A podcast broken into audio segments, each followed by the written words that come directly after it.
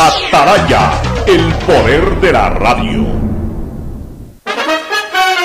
El siguiente es un espacio contratado. Radio Atalaya no se solidariza necesariamente con las opiniones aquí vertidas.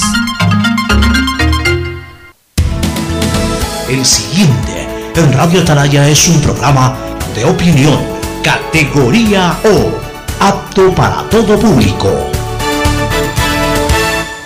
La hora del pocho, la hora del pocho se viene con todo en Radio Atalaya. La hora del pocho, la hora del pocho. Alfonso el Pocho Car y su equipo traen para ustedes la opinión política, la opinión deportiva, más premios, sorpresas, regalos para sus oyentes. La hora del pocho, aquí en Radio Atalaya, cada día más líderes. Buenos días, este programa es auspiciado por Aceites y Lubricantes Gulf, el aceite de mayor tecnología en el mercado. Se viene la Feria Virtual de la Vivienda Vies desde este 23 de julio al 2 de agosto, el evento inmobiliario más importante del país, con el respaldo de Proyecta TV. Ingresa a www.feriavies.com.es.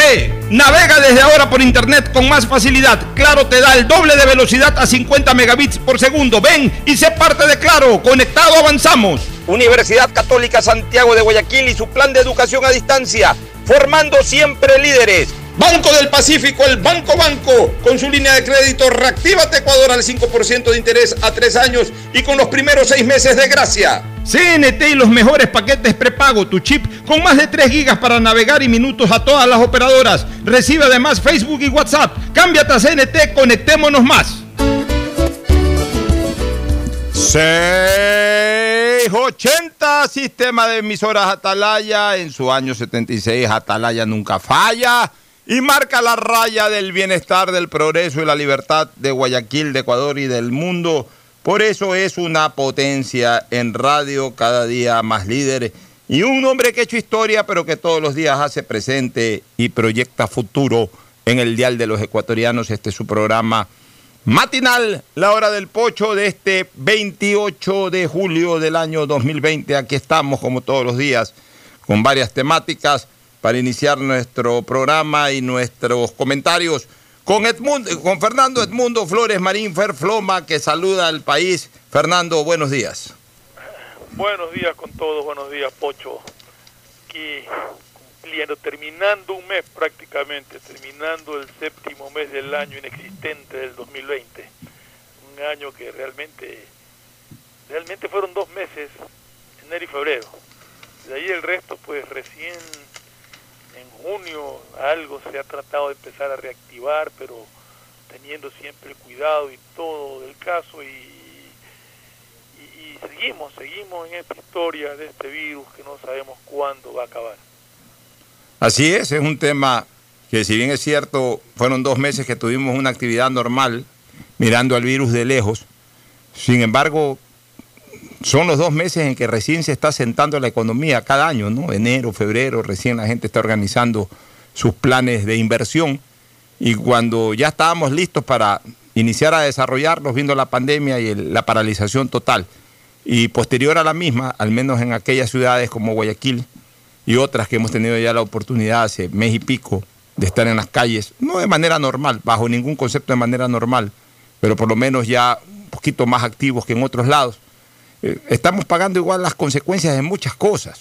Estamos pagando las consecuencias de muchas cosas. Primero de la recesión propia económica del país, porque no es que veníamos en bonanza económica, no es que veníamos a ritmo acelerado económicamente, veníamos con una contracción brutal de la economía. O sea, eh, eh, eso se agrava, eso es como en lo, en lo biológico o en lo sanitario, la mezcla del COVID con el dengue. En lo económico es la mezcla del pre-COVID y el post-COVID.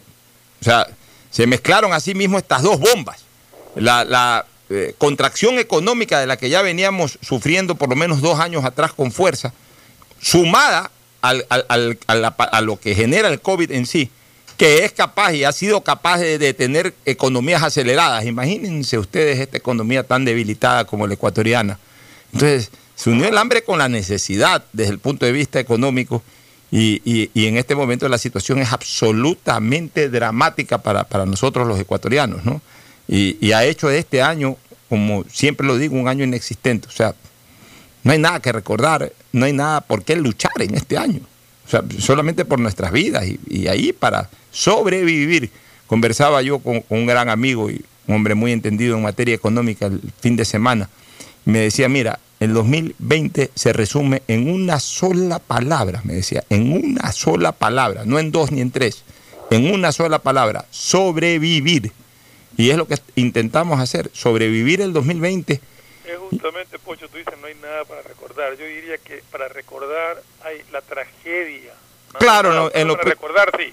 No hay nada bueno para recordar sí, pero para recordar sí hay. Ah, no, para recordar, La recordar todo, todo lo malo, todo lo dramático. No, o sea, médicos y de la gente por sobrevivir, como dices. es que, es que eso de ahí no, no se, nos, nunca. no se nos va a borrar nunca no la memoria. de- del trabajo de los médicos, de las enfermeras, de los empleados de los hospitales, de esa gente honesta que sacrificado y arriesgó su vida por ayudar a los demás. Bueno, es que para, a ver, vamos a recordar toda la vida cosas dramáticas, uf, eh, a, a millares surgir, como dice eh, la letra de nuestro himno. Eh, que vamos a recordar eh, la lucha titánica de gente que mostró sus lados, su lado positivo, también a millares surgir. Que vamos a recordar también negativamente eh, a aquella gente que sacó todo lo negativo, la corrupción y todo, a millares surgir. O sea, de que hay cosas que recordar, sí, desde el punto de vista eh, humanitario, hablemos así. Eh, lo bueno, lo malo y lo feo. Hay un millón de cosas para recordar. Pero, pero en producción, en reactivación económica, en trabajo, no hay nada que recordar. El 2020 no existió. Hasta el momento no existió. Y no sé si exista, ya ni siquiera te estoy hablando del segundo semestre, no sé si exista en el último trimestre del año. No sé si exista. difícil levantarse todavía. Al menos en lo personal, yo estoy pensando, estoy proyectando mi economía hacia el 2021. O sea, pensando a ver qué hago para el 2021, qué invento para el 2021, cómo puedo salir ya en el 2021. Eh, ver una fórmula que me permita en el 2021 estabilizarme, porque en el 2020 eh, la situación es, es absolutamente negra, ¿no? O sea, no, no hay nada que mientras hacer. El virus esté ahí, mientras el virus esté latente, mientras el peligro esté, mientras la vacuna no esté al alcance de todos, una vacuna comprobada no esté al alcance de todos, vamos a vivir con este temor y la gente va a estar contraída en su accionar, mm, el temor de salir, el temor de, ir, entonces hay gente que no le tiene miedo, hay gente que realmente pues, es hasta irresponsable en muchas cosas, pero donde se mueve realmente el, sistema económico, si hay temor. Hay gente que no le tiene miedo, pero porque quiere, porque anda en la fiesta, anda en la farra, anda en las reuniones. Pero ya salir a realizar actividades económicas, la gente tiene mucho, mucho temor, aparte de que la situación actual tampoco genera ingresos a los bolsillos de los ecuatorianos, entonces tampoco hay cómo comprar, hay que comprar lo elemental para sobrevivir y nada más. Oye, ¿quieres que te diga algo que, que parecería de Ripley? ¿Quieres que te diga algo que parecería de Ripley? Sí. Es que lo que voy a decir parecería de Ripley, no es broma, es serio. ¿Sabes lo que me dijo un- también un amigo el fin de semana? ¿Te acuerdas que antes todo el mundo, "Cha, ¿a qué hora se acaba la cuarentena? Hay gente que quiere regresar a la cuarentena, pero no por el miedo al COVID, sino dicen, "Cha, en la cuarentena por lo menos estábamos tranquilos en las casas, comíamos bien, nadie nos cobraba nada, no teníamos ningún tipo de apuro. Ahora no hacemos nada y ya se nos viene nuevamente el mundo encima. No el COVID, el mundo encima. Ya nuevamente están eh, las facturas o, o las planillas de las tarjetas de crédito que hay que pagar, nuevamente la planilla de la luz, nuevamente la planilla del agua, ya por ahí comienzan nuevamente en poco tiempo más las amenazas de corte y no hay la plata. Por lo menos en la pandemia estabas ahí en tu casa encerrado viendo televisión, no podías trabajar viendo televisión y, y comiendo, comiendo tranquilo, comiendo sano en casa, salías una vez a la semana, extrañabas a los amigos, sí, todo, pero no tenías las presiones de la calle, que ahora las tienes, versus la producción que es casi la misma que en la pandemia. O sea, Exacto. es, es- es pobre la producción, es pobre, por- porque sí, abres, abres un local, pero hay locales en que abren y que tienen que cerrar eh, prácticamente con, con lo mismo que abrieron, con lo mismo que abrieron, no vendieron nada. Entonces, o venden muy poco, ahora hay que inventar cosas. Estaba escuchando de que definitivamente se ha movido más o menos bien el mercado online, pero también hasta cuando alcance la plata. Es que el problema es que todo se mueve hasta cuando alcance la plata. Pues el mercado online se mueve, ¿en qué, ¿en qué sentido se mueve el mercado online? En que la gente no sale de la casa, se acostumbró en la pandemia a pedir online o a pedir eh, delivery. Y, bueno, ya se acostumbró a eso, ok, pero, pero ¿hasta cuándo podrá consumir? Hasta que le alcance la plata. Perfeccionaron mucho los sistemas de envío, de entrega de productos, entonces la gente se acostumbró. Pero, hasta que le alcance la plata. Hasta que tenga plata. no tiene plata, no tiene como... Así es, pues ni con delivery, ni con online, ni en presencial, ni en nada, pues no tiene plata para consumir.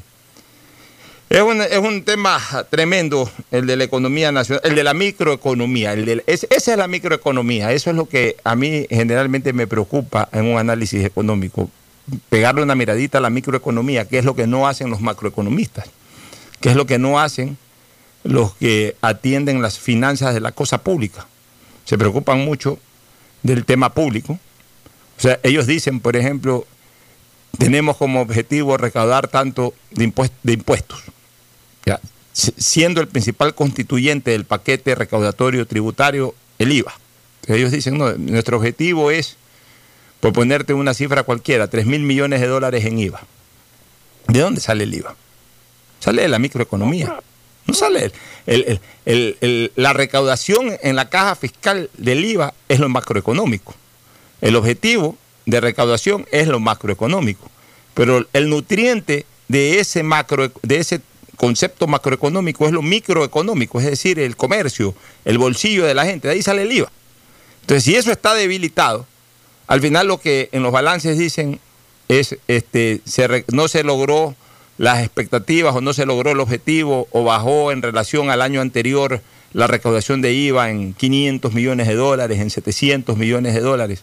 Pero hasta ahí llegan, o sea, eh, en, la simple eh, información numérica de lo macroeconómico, pero no entran al fondo del asunto. A ver, ¿por qué disminuyó esto? Porque la calle en este momento está colapsada, porque la calle está contraída, porque la calle en este instante no tiene plata, no circula plata por la calle. Por eso es que no hay IVA, porque no hay compras, no hay comercio. Entonces, primer perjudicado, el gobierno. El gobierno de turno, o sea, el Estado, el gobierno de su administrador, es el principal perjudicado cuando está afectada la microeconomía, porque posiblemente es el que más pierde. Posiblemente es el que más pierde, porque al final de cuentas el Estado lo que pasa es el, eh, pasa es el sombrero por todos lados, con su 12% de IVA al consumo y venga para acá. Cuando eso baja, en el momento en que igual pasa el sombrero, la recaudación es menor. Entonces ya ahí está perdiendo un valor importante. Pero ¿quiénes más pierden? Pierden los empresarios. El comerciante. Ya, pierden los empresarios industriales porque evidentemente está saliendo menos su producto que industrializan. Pierde el empresario comerciante, que es el que lo vende, el de la percha, que lo está vendiendo menos. Pierde, ¿quién más? Pierde el empleado. Pierde el empleado, ¿por qué? Porque su local está vendiendo menos y entonces hay menos plata, hay menos ingresos y en algún momento va a tener que hacer un reajuste y dice, bueno, para la demanda, si tengo aquí 10 empleados, es demasiado. Prefiero liquidarlos a dos o tres de ellos y me quedo con siete. Ya se perdieron tres plazas de empleo. ¿Qué pasa al perderse el empleo? Viene la corriente inversa del, círculo, del círculo, del ciclo del círculo este. Más desempleados. En la medida que hay más desempleados, hay menos población consumidora. En el momento que hay menos eh, población consumidora, viene ya el ciclo negativo este. que también pierde el ciudadano porque deja de consumir muchas cosas a veces necesarias por falta de plata. Sí, o sea, ciudadano pierde no poder adquirir lo que antes adquiría sin problema. Por eso siempre es por eso siempre es importante atender la microeconomía. Yo tengo un concepto que lo he defendido siempre y lo defenderé. A veces el Estado tiene que ajustarse de tal manera de que ensaye por lo menos en un año o en dos años ensaye la posibilidad de menos recaudación, pero de una mayor reactivación. Ok, voy a disminuir una serie de impuestos al sector productivo. Perfecto. Voy a disminuir el IVA. volver a una tabla básica del 10% del IVA y en algunos productos hacer incluso un IVA diferenciado, que vaya a un 8%. Posiblemente haya más consumo. Y ahí va midiendo, ahí va midiendo. Entonces, el Estado no le dé al empresario, no le dé al inversionista extranjero las garantías necesarias para invertir en este país, para traer capitales y todo, mientras no suceda eso, no va a generar empleo. Y si no genera empleo, no vamos a salir de esto. El Estado tiene que entender que su principal labor actualmente es generar empleo. Esa generación de empleo le va a aumentar recaudaciones en todos los impuestos que existen. Pero tiene que darle garantías libertades a los empresarios y a los inversionistas extranjeros que encuentren un país donde sea factible invertir sin tanto impuesto, sin tantas trabas, sin tanta burocracia, sin tanta corrupción. Y mira, yo, yo voy a ser eh, eh, muy contundente con, una, con un tema que pienso y que en principio puede causar eh, shock o puede causar reacción en la gente que me escucha. Pero es mi manera de pensar. Y yo, como siempre digo, estoy aquí para decir lo que pienso. Tampoco es que el hiperemprendimiento es saludable para una economía. Salvo que se lo esté utilizando como en este momento, como en este momento, ya como una tabla de salvación, que es otra cosa. Ya como una tabla de salvación. Pero el hiperemprendimiento, pequeño, hablo del hiperemprendimiento, pero los pequeños emprendimientos, tampoco son una salida muy viable, porque al final de cuentas, lo importante, lo importante es de que primero se desarrollen las empresas, los locales comerciales, eh, el, sector productivo que, que es sólido, que está consolidado, que genera verdaderamente empleo, que le permite a un empleado ganar 600, 700 dólares mensuales 800 dólares mensuales, dependiendo de la función que tenga en el local, 1000 dólares mensuales, 1500 dólares mensuales. O sea, un sueldo fijo, un sueldo estable, un sueldo eh, continuo, eh, sobre el cual él pueda desarrollar un presupuesto anual y en base a ese presupuesto anual también generar consumo. Cuando tú dices, este, es necesario que todo el mundo emprenda, entonces todo el mundo deje de ser empleado y todo el mundo pase a ser emprendedor. Ok, perfecto. Tú emprendes en cualquier cosita que a la larga terminas ganando 200 dólares mensuales o 150 dólares mensuales. No, solucionas realmente en nada la economía, porque esa persona no, va a tener tampoco mayor capacidad de... Eh, se desgasta y no va a tener una mayor capacidad de, de consumo. No va a poder rotar ese dinero de alguna u otra forma, no va a poder rotar ese dinero por la calle, no lo va a poner a circular, pues gana tan poco, mucho menos de lo que incluso podría ganar en un sueldo básico, que no le va a alcanzar. Eh, por eso es que es importante que las empresas que estén consolidadas, este, que, ya están en, en el mercado, nuevamente se reactiven, que vengan empresas grandes, que vengan y que contraten una mano de obra importante, una masa laboral importante. Y obviamente, eh, a, partir de ahí, hay gente que eh, eh, adquiriendo la experticia, Fernando y amigos oyentes, en algún tema, bueno, ok, ya voy trabajando 10 años en esta cuestión, ya domino este negocio, ok, este es un negocio inmenso, pues yo pongo un negocio más pequeño, ahí emprendo. Emprendo con todas las seguridades también, ya sé cómo vender, ya sé cuál es el mercado al cual puedo atacar, ya sé cuáles son los clientes a los cuales puedo conquistar, ya me voy por mi cuenta, como era antes.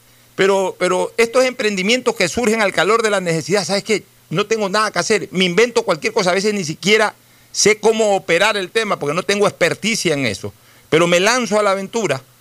Se corren dos riesgos, o el fracasar, o que la ganancia, si que existe ganancia, es tan minúscula que es casi inexistente y entonces aporta poco a la economía yo me bueno cuando yo lo, que yo di anteriormente era justamente dar ayuda o sea permitir a grandes empresas generar empleos y a eso me refería con el comentario claro no yo sé yo sé. Pero lo que tú acabas de decir cae es en el caso de que si no tengo cero no tengo trabajo no tengo ningún chance de que me empleen o que por ahí me cae un, un cachuelito que me gano 100 dólares veo qué hago. Y esos son los emprendimientos que surgen. Entonces esa persona que de cero pasa a ganar 300, 400 dólares en un negocio, ya pues, tiene algo de ingreso. Y esos son los emprendimientos que están surgiendo. Ya, pero esos son emprendi emprendimientos... Ven en todas las redes sociales, Pocho, de gente que se inventa. Hay mucha gente que está haciendo eh, eh, comidas, dulces, platos raros, eh, y están teniendo buenos resultados. Hay que ver si- que le nace mucha inversión y que le permite tener un ingreso hasta que me imagino se reactive pues, eh, gente que se cuántos trabajos, cuántos puestos de empleo se perdieron en la pandemia. Fe- Fernando, a ver, yo quiero aclarar un poco mi concepto. Y, y lo dije muy puntualmente, salvo que sean como en casos excepcionales como ahora, que ya son salva- ya son ya son acciones salvavidas, o sea, entre Sí, que no sí, tengo ni siquiera para comer Y entonces cojo una camioneta que tengo o un station wagon que tengo y la convierto en un mini mercado, meto ahí cualquier cosa y me paro a la entrada de la Aurora, me paro a la entrada de Villa Club, me paro a la entrada de La Joya, me paro a la entrada de cualquier lado ahí y pongo, vendo aguacates, vendo tomates, etcétera, ya. Si quieres llamarle emprendimiento, eso llámale emprendimiento. Pero esa es realmente una, una, una acción de salvataje que tiene en este momento la ciudadanía. Por ejemplo, a todos estos que están haciendo eh, dulces y esa serie de cosas que montan como una mini mini pastelería en su casa y de ahí despachan. En la desesperación de... de- Ya, bueno, y de ahí despachan y algo venden y alguien les Algo compra algo, le compran el primer mes, le compran el segundo mes, tampoco te van a comprar toda la vida el mismo dulce o los mismos dulces. O sea, No, no, no. ya, lo que te digo es que eso sirve como para, para un parche. Ese es un parche. Es un parche de la economía, de la microeconomía. Pero, pero eso no es lo sano. Lo sano es que haya empleo. Lo sano es estimular al sector productivo. Es que justamente ese es el trabajo del gobierno que no lo hace. Ya, ese es el, tra- el trabajo del gobierno que no lo hace, pero eso es lo que tenemos que en algún momento eh, eh, eh, exigir que, que- que se cumplan o que se establezcan normas para que se cumpla aquello. Lo, sano de una economía es tener justamente a un sector productivo fuerte. Cuando tú tienes un millón de personas que no quieren trabajar, que no, no quieren tener eh, eh, relación de dependencia, este, y, y hacen cualquier cosa, posiblemente gasten mucho más tiempo improductivo que productivo. Y yo que no estamos diciendo que el gobierno tiene que dar empleo contratando burocracia. No, No. el gobierno tiene que facilitar eh, todos los aspectos impositivos para que las empresas tengan capacidad de inversión, para que la inversión extranjera llegue al país y ellos generen los empleos. Y la gente también tiene que entender, el joven también tiene que entender que todos, si queremos en el futuro tener una economía sana, de alguna manera, tenemos que en algún momento vincul- vincularnos a una relación de dependencia laboral. Lo sano no es querer inventar la pólvora de entrada. Tenemos que, aprend- eh, tenemos que aprender a trabajar, tenemos que adquirir experticia en una o varias líneas. Y eso, la mejor manera de hacerlo, la mejor manera de hacerlo es justamente eh, en el marco del sector productivo. O sea, yo, yo veo, yo veo, Fernando, que hay mu- muchos jóvenes que ya quieren conquistar el mundo solitos de entrada Pero y a veces se estrellan y no avanzan. Que Salvo que sean genios, también, ¿no? También se dio un, se ha dado acá un caso, y no, no por la pandemia, ya venía desde antes, de gente que estudió su maestría, que sacó su doctorado, estudió y se encontraba con, con que teniendo su maestría y su doctorado, le pagaban el sueldo básico, le pagaban 500 dólares, 600 dólares. Entonces ese muchacho con su estudio dice, pues para ganar eso, trabajando para alguien, pongo un negocito y me gano lo mismo. Y no soy esclavo de nadie, entre comillas. Sí, pero es que ahí es cuando uno dice, o sea, también hay que a veces pagar el Eso costo del aprendizaje, del aprendizaje en la práctica, no todo te lo da la universidad. Sí, O sea, pero- eh, tú puedes aprender eh, ingeniería comercial, negocios, business que le llaman ahora, eh, eh, estos máster en business y todo. Perfecto, todo lo aprendes en la universidad. Te enseñan los profesores cómo hacer negocios, cómo emprender en negocios, etcétera. Pues necesitas, aunque ganes poco, si tienes la oportunidad de trabajar en, en empresas definidas que se dedican a esa línea, tú ahí adquieres dos, tres, cuatro años de experticia y luego ahí sí abres tu propio negocio. Ahí sí abres tu propio negocio en razón de ya conocer el mercado en donde te estás desenvolviendo, ya en la práctica. Un entrenamiento que... Es un entrenamiento, es un entrenamiento por el cual te pagan poco, pues te están entrenando a la larga. Oye, cuando yo entré en medios de comunicación, mi sueño era ser periodista. Mi, mi sueño era ser locutor de radio. Mi sueño. Yo siempre dije, entre mis anécdotas infantiles, este, cuando yo era muchacho y vivía frente a la Asociación de Fútbol del Guayas, yo me paseaba alrededor de la manzana, daba 20, 30 vueltas narrando imaginariamente partidos de fútbol. De esa época, me acuerdo, todos esos jugadores de esa época, los años. Por eso que los recuerdo mucho, por eso que yo tengo buena memoria y he terminado siendo historiador también del deporte y del fútbol. Porque eh, en mi mente yo siempre iba, iba eh, recreando partidos de fútbol y los iba narrando, eh, obviamente en voz baja, pero movía mi boca, narraba partidos de fútbol hasta que una vecina un día me vio, al día siguiente también, al tercer y cuarto día igualito, se preocupó y le fue a comentar a, fue a comentar a mi casa la situación. Y se preocuparon mis padres, pensaron que yo tenía algún, alguna alteración mental y ahí les dije que no, que no es que estaba hablando solito, que mi distracción era narrar partidos de fútbol. Y después, en el año 79, ya cuando yo era un adolescente, con un amigo mío del barrio, nos reuníamos a ver los partidos de Quito con una grabadora, con dos micrófonos que conectábamos a esa grabadora, con dos fonos, y, grabábamos completo un partido de fútbol como si estuviéramos en una radio. Y mira cuál fue mi actividad poco tiempo después.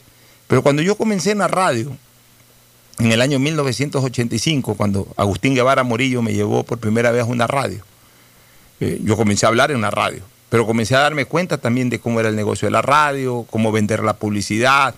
Mi primera publicidad fue un canje con Migliorini, con la pizzería da Migliorini. Le hice un canje en un evento social, lo convencí de que hagamos un canje y que me permita poner su publicidad en, un programa de radio que recién yo no tenía ningún nombre, nada, estaba comenzando. Pues me apoyó el italiano Migliorini, a quien siempre le agradezco. Ya creo que falleció, pero yo siempre lo tengo en mi, en mente. Fue mi primer cliente, mira que hasta ahorita me acuerdo. ¿Perdón? él tenía dos, él tenía una pizzería por Miraflores y tenía una tratoría ahí por el Pernil, un poquito ah, eh, en, Las Monjas, una media cuadra más allá, entre Las Monjas y, Ficus y la primera. Eh, ahí tenía la tratoría, que era un restaurante. Y yo ahí los domingos ejecutaba el canje, generalmente iba a ver comida, llevaba a la casa. Después mi primer cliente ya pagado fuera la Lotería Nacional, aprovechando una buena relación que tenía don Gustavo Illingworth con mi papá, lo visité a don Gustavo, le presenté la oferta del programa y, me cogió el programa, fue mi primer cliente también en 1985. Y ahí por el estilo he tenido centenares de clientes, pero fui aprendiendo, yo no ganaba mucho en esa época, pero iba aprendiendo, aprendiendo, aprendiendo, iba ganando experticia, iba dominando el mercado para después ya hacer mi propio emprendimiento, ya poner mi, empresa vinculada a la publicidad y todo. Así se va aprendiendo. No es que de entrada eh, uno ya quiere conquistar el mundo solito. Uno va aprendiendo, va acogiendo oportunidades, por ahí recibe aunque sea un sueldo básico, pero va aprendiendo el negocio. Yo veo que aquí todo el mundo ahora ya quiere ser su propio jefe. Entonces, claro, no todo el mundo tiene la oportunidad de emprender en algo y pegarla. Por ahí puede ser que alguien tenga la suerte y la pegue y pasa a fortalecer la economía, pero por cada uno que la pega, hay 10, de cada 10 uno la pega y los otros 9 terminan siendo músculos muy débiles económicamente hablando. O sea, no, no, fortalecen el sistema, sino que ahí como quien dice sobreviven. En, momentos de emergencia de la economía como la actual, por supuesto no queda más, pero lo, lo que el Estado debe de verdaderamente enrutar es la reactivación de la economía, que las empresas consolidadas en el mercado eh, puedan reactivarse totalmente, puedan volver a vibrar económicamente, puedan nuevamente incrementar la masa laboral que está por los suelos en este momento. De cada 100 ecuatorianos, entre 60 y 65, yo creo que ya 70 no tienen un empleo fijo. Eso no puede ser. Eso no puede ser. En un país eso es mortal. Eso demuestra la debilidad absoluta del sector productivo. Y el gobierno no hace nada, no se preocupa en lo más mínimo, no hay medidas de ninguna naturaleza que por lo menos apunten a eso, a ver qué pasa. Porque bueno, por último fracasó, fracasó, pues ya está fracasando, pues por el amor de Dios, o sea, haz algo. El problema es que no se hace nada. Es, ese es el problema, que no se hace nada, que tú no ves una señal de, de, de incentivar para reactivar esto, absolutamente nada. Entonces tenemos serios problemas en ese sentido. Estamos teniendo problemas de otras índoles también. Tenemos el problema del mar territorial, tenemos el problema de que la tan mentada renegociación de la deuda todavía no ha sido real. Iba a hablarte de eso. Pero ¿qué te parece si hacemos una pequeña pausa, una pausa Perfecto. comercial, para regresar sobre este tema que es preocupante? Porque mira, hasta en eso no la pega el gobierno. O sea, anuncian cosas y después todavía están por cerrarlas y en apuros. Ya vamos a hablar de este tema de la renegociación de deuda, porque eh, ha habido un contraataque feroz del famoso grupo de tenedores minoritarios, De los menores, sí. sí, que, que están ofreciendo férrea resistencia. Y cuidado, no alcanzamos el porcentaje necesario, que entiendo es un 60, 65%. Eh, eh, pero es que le- eh, eh, leía que muchos de esos tenedores minoritarios se quejan de que el gobierno hizo público eh, la renegociación sin haber consultado con ellos. O sea, no entiendo. Bueno, vamos a la pausa y retornamos.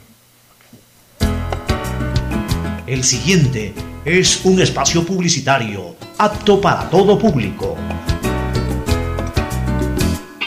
¿Qué más, mis brosters? Somos Giga y Minuto. Habla bien, esos manes de CNT saben. Pero de Leif. Y con sus paquetes prepago de 1 a 6 dólares, recibes 2 gigas en redes sociales. Y muchos megas adicionales para navegar. sí cachaste, ¿no? Pero more than you. CNT, conectémonos más. Más información en www.cnt.com.es. En Claro, sabemos que necesitas un celular nuevo para estudiar, trabajar y compartir. Por ti bajamos nuestros precios para que te sea más fácil comprarlo. Págalo ahora y llévate tu nuevo Huawei P30 Lite, Huawei Nova 5T o un Huawei J9 Prime. Y te apoyamos en el envío a domicilio gratis. Conectados, avanzamos. Si quieres estudiar, tener flexibilidad horaria y escoger tu futuro, en la Universidad Católica Santiago de Guayaquil trabajamos por el progreso en educación, ofreciendo cada día la mejor calidad. Estamos a un clic de distancia. Contamos con las carreras de marketing, administración de empresa, emprendimiento e innovación social, turismo, contabilidad y auditoría, trabajo social y derecho. Sistema de Educación a Distancia de la Universidad Católica Santiago de Guayaquil, formando líderes siempre. Tu casa nueva ya es una realidad. Proyéctate con la nueva plataforma de negocios inmobiliarios y encuéntrala en la primera edición virtual de la Feria de la Vivienda BIES 2020. Desde este 23 de julio al 2 de agosto. Ingresa a www.feriabies.com.es, donde encontrarás asesorías en línea, proyectos de vivienda, departamentos, oficinas, simulador de préstamo y acceso al portal inmobiliario en el que podrás elegir tu vivienda ideal. Tu oportunidad de tener casa propia es ahora. Con el respaldo de Proyectate TV, ingresa a www.feriabies.com.es. Algo cambió y se siente. De a poco nos vamos reactivando, a pasos cortos pero seguros, sintiendo que podemos volver a una nueva realidad. Para recibirte con la misma calidez de siempre, el Aeropuerto Internacional José Joaquín de Olmedo abre nuevamente las puertas de Guayaquil, reiniciando las operaciones de los vuelos comerciales con 30% de sus frecuencias habituales y cumpliendo un estricto protocolo de bioseguridad aprobado por el COE Nacional, Autoridad Aeroportuaria, en coordinación con la Alcaldía. Te recuerdan que a Guayaquil la levantamos juntos. Profesores, ¿sí sabían que CNT tiene los juegos más pepa de la web? Hablen bien. Recargando este 6 latas, recibes sin costo una suscripción a CNT Gamers, el portal con los juegos más top para que no pares de divertirte. CNT, conectémonos más. Más información en Casa www.cnt.com.es. nueva ya es una realidad. Proyéctate con la nueva plataforma de negocios inmobiliarios y encuéntrala en la primera edición virtual de la Feria de la Vivienda BIES 2020. Desde este 23 de julio al 2 de agosto. Ingresa a www.feriabies.com.es, donde encontrarás asesorías en línea, proyectos de vivienda, departamentos, oficinas, simulador de préstamo y acceso al portal inmobiliario en el que podrás elegir tu vivienda ideal. Tu oportunidad de tener casa propia es ahora. Con el respaldo de Proyectate TV, ingresa a www.feriavies.com.es. Detrás de cada profesional hay una gran historia. Aprende, experimenta y crea la tuya. Estudia a distancia en la Universidad Católica Santiago de Guayaquil. Contamos con las carreras de marketing, administración de empresa, emprendimiento e innovación social, turismo, contabilidad y auditoría, trabajo social y derecho. Sistema de educación a distancia de la Universidad Católica Santiago de Guayaquil, formando líderes siempre. Esto no ha pasado, no se confíen. Hay muchas personas que ya se están reuniendo y no respetan el distanciamiento. Es muy duro afrontar la pérdida de alguien que aman. Yo aún no la supero. No te confíes, la pandemia aún no termina. Manos, mascarilla, distancia. Conoce las medidas de seguridad y los puntos de atención en caso de contagio en www.guayaquilviva.com. Alcaldía de Guayaquil. Llegó el momento de volver a abrir las puertas a la ilusión, de prender las luces a un futuro mejor, de empezar de nuevo. Presentamos Crédito Reactiva de Ecuador, un crédito con fondos del gobierno nacional para micro, pequeños y medianos empresarios, al 5% de interés. Recíbelo ahora y empieza a pagar en 6 meses, hasta 36 meses plazo. Llegó el momento de reactivar la producción y proteger el empleo. Juntos saldremos adelante. Banco del Pacífico. Ecuador, lo reactivamos todos. El gobierno de todos. Hay sonidos que es mejor nunca tener que escuchar. Porque cada motor es diferente. Desde hace 104 años, lubricantes Gulf mantiene la más alta tecnología y calidad en línea de aceites para motores a diésel y gasolina. Está hecho con una fórmula especial para dar excelente protección a todo tipo de motores, evitando el desgaste prematuro de pistones, anillos y árbol de levas, ayudando a mantener limpio el motor y libre de depósitos que se forman por las altas o bajas temperaturas. Dele a su motor lo que se merece. Lubricantes Gulf, la más alta tecnología en lubricación. 104 años preservando la vida de su motor. Lubricantes Gulf. Gulf es más lubricante.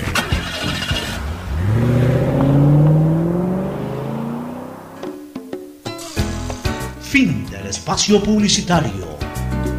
Usted está escuchando un programa de opinión, categoría O, apto para todo público. Bueno, eh, Ferfloma, toquemos el puntito este de la deuda externa para luego entrar a temas políticos, campaña preelectoral. El Ministerio de Economía y Finanzas ha lamentado la posición del grupo de tenedores minoritarios, comité directivo, y dijo estar decepcionado de que una minoría de tenedores de bonos busque obtener una ventaja injusta para sus tenencias, incluyendo los bonos con vencimiento en 2024. De esta manera respondió el Ecuador a supuestas filtraciones de información confidencial sobre la negociación que habrían hecho a medios los tenedores de este grupo, integrado por Amundi Limited, Contrarian Capital Management, eh, Gratnan Mayo Van Otterloo, Row Price Associated, asesorados por Broadspan Capital y VS, junto con ciertos tenedores del bono de la República para el 2024. El pronunciamiento de Ecuador fue publicado en PR Newswire para conocimiento de los mercados internacionales a pocos días de que se termine el plazo para la votación de la totalidad de tenedores para aprobar una propuesta del gobierno de reestructuración de deuda.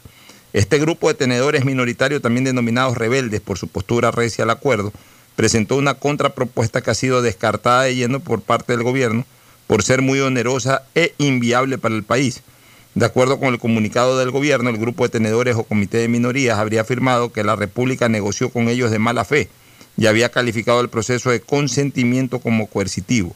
Ecuador respondió que no hay nada más alejado de la verdad y que lo que busca el país es lograr el mejor resultado para sus ciudadanos, al mismo tiempo que un resultado justo para los tenedores de bonos a través de un proceso que se aplique fundamentalmente bajo principio de equidad entre acreedores.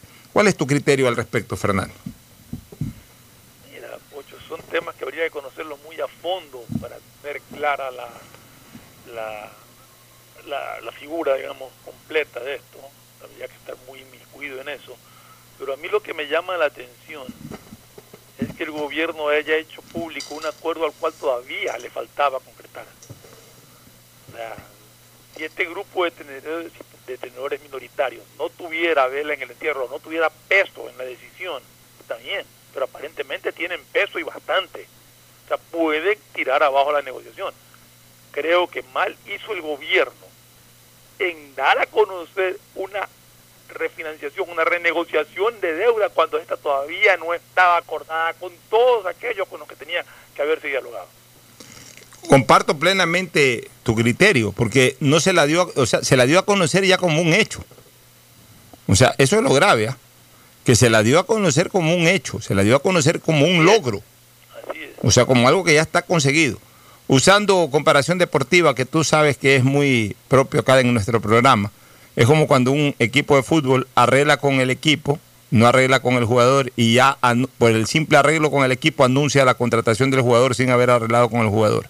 ¿Qué ocurre a veces? Que se cae la negociación y se queda frustrada la gente. ¿Qué pasa en el mundo deportivo? Oye, pero eh, el equipo tal ya anunció a tal jugador y resulta que a última hora el jugador no estaba de acuerdo y se cayó la negociación. ¿Y qué dicen? Qué bruto estos dirigentes, qué decepción estos dirigentes. Bueno, es lo mismo acá. Es lo mismo acá. Se anunció ya como un hecho una negociación de renegociación que la felicitamos. ¿Te acuerdas que la felicitamos? nosotros no estamos en el plano de molestar ni de hacer críticas por hacer críticas. Cuando haya que criticar, criticamos.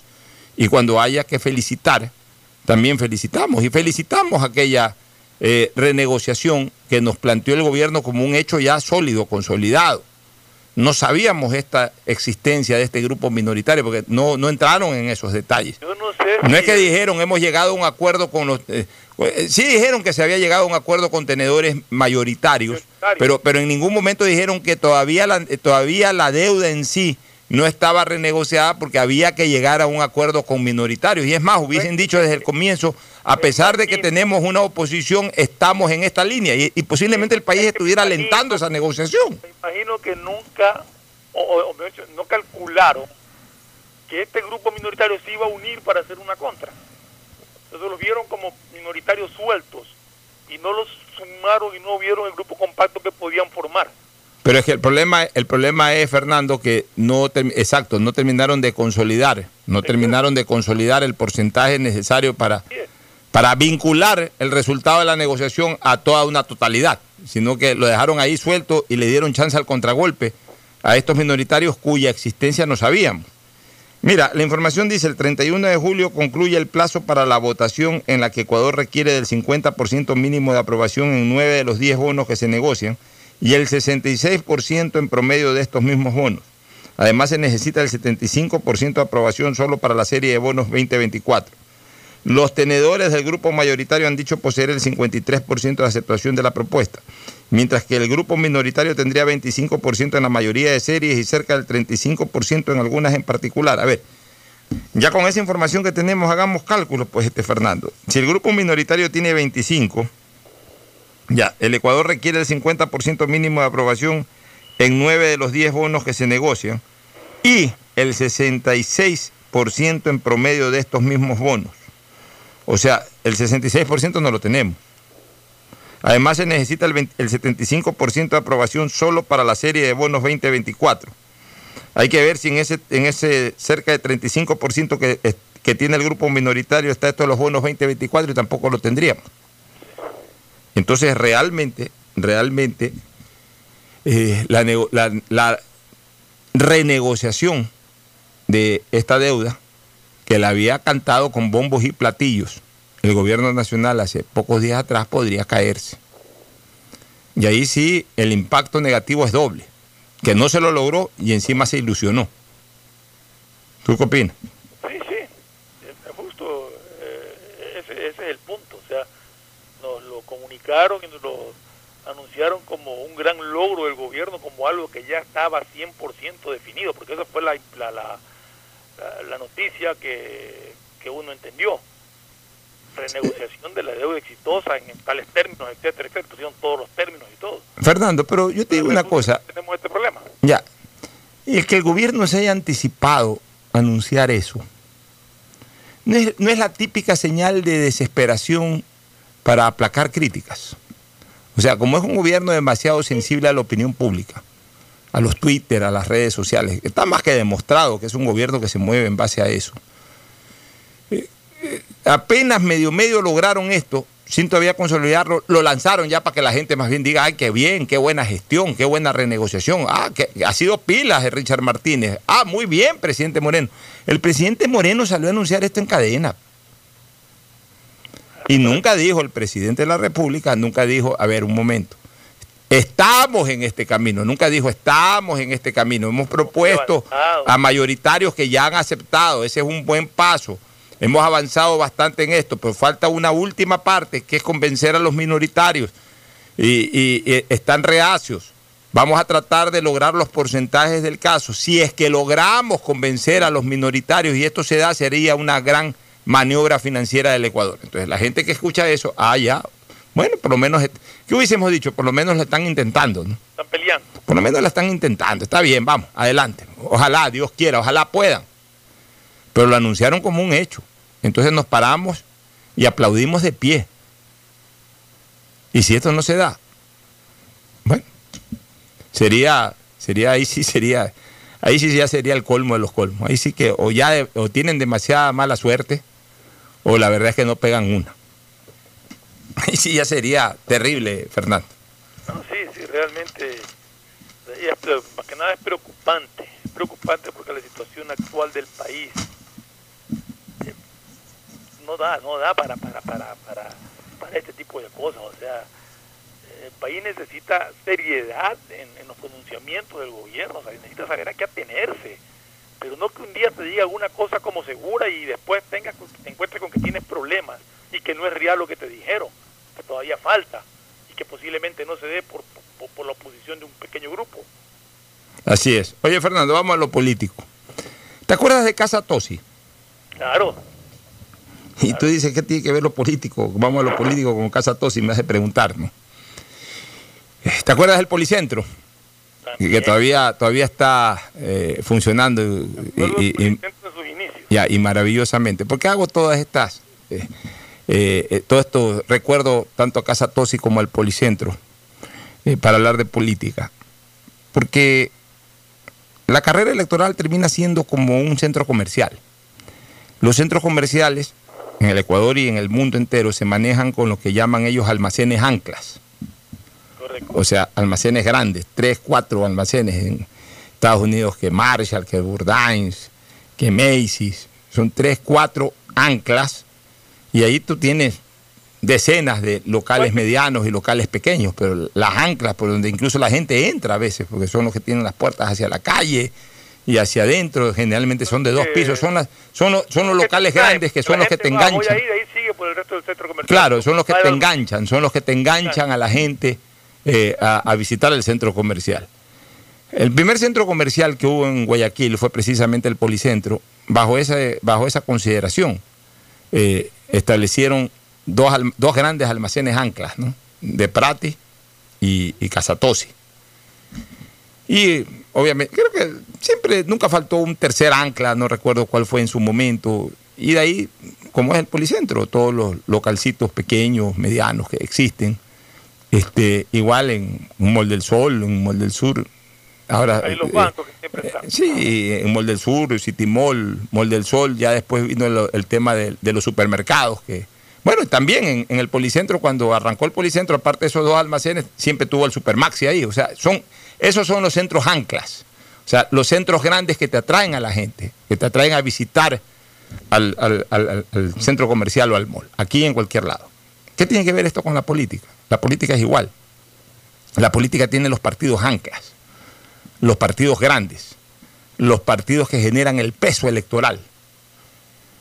Y alrededor de esos partidos, de repente por ahí puede surgir una coalición que eh, la pegó en, en un proceso, la pegó así espontáneamente, o lo que habitualmente ocurre, que los partidos grandes son los que consumen la mayor cantidad de electorado y obviamente o receptan la mayor cantidad de electorado y los otros partidos o movimientos organizaciones políticas pequeñas, pues tienen ahí también pequeños porcentajes que se terminan repartiendo, hablemos así, la parte marginal del electorado. ¿Y por qué yo mencioné a Casa Tosi eh, eh, dentro de este, de este análisis del centro comercial? Porque Casa Tosi debemos de recordar que hace unos 5 o 6 años atrás cerró sus puertas.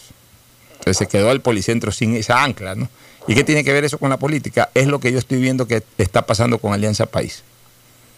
Alianza País era una organización política ancla durante todo este tiempo, durante todos estos 15 años.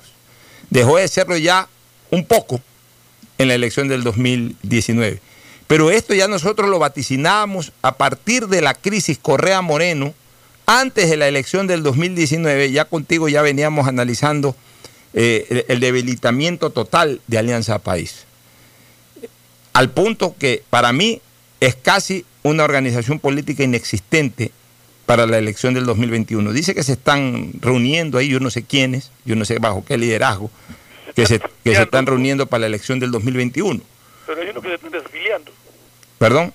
Hay unos que se están desafiliando. No, la- eh, o sea, ya, eso te digo, ya es un movimiento que no existe, pero era tan ancla dentro de los procesos electorales de estos últimos 15 años, o 14 años para ser exacto, desde que comenzó a participar por, primera vez, que fue en el 2009, 10 años, exactamente 11 años.